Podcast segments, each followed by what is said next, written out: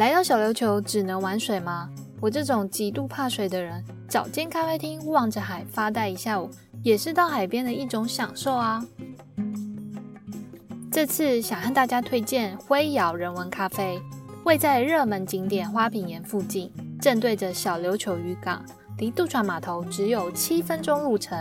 而它的二楼和三楼还是民宿哦，有着海港美景、高雄港夜景、大武山远景，但只有三间房，在旺季的时候非常的抢手。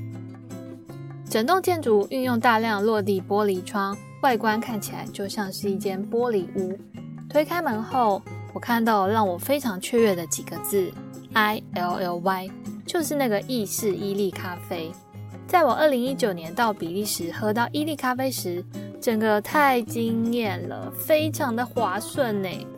不过应该是我太宅了，日常生活都不会遇到。没想到这次能在小琉球相遇。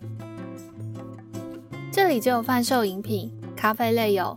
意式浓缩、美式咖啡、卡布奇诺、焦糖玛奇朵、原味拿铁、榛果拿铁等，还有两个比较特别的是玫瑰拿铁和甜酒拿铁。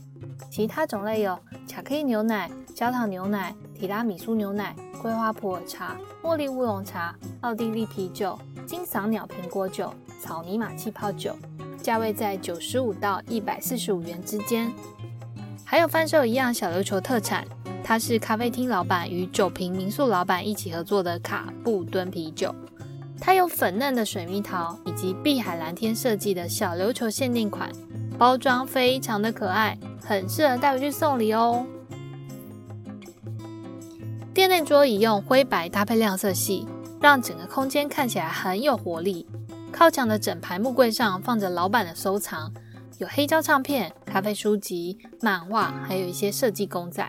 中间就挂着一幅卢贝松导演的《碧海蓝天》电影海报，画面里蔚蓝的海洋上有一个人和一只飞跃的海豚，很有小琉球的意境。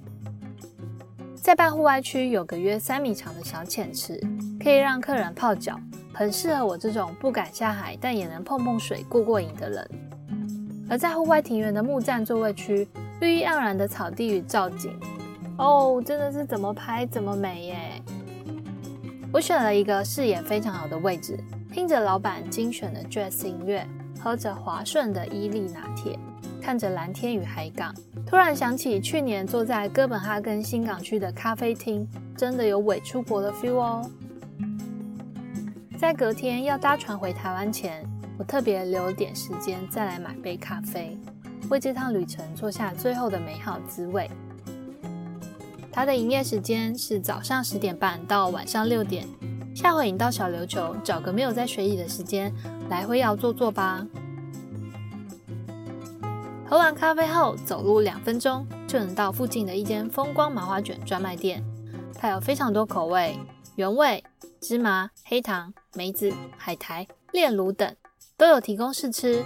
我个人觉得它的口感很好，芝麻和黑糖非常的香。随手就抓了十几包，准备带回去孝敬我的亲朋好友们。另外，海燕窝块和鱿鱼丝也很推荐哦。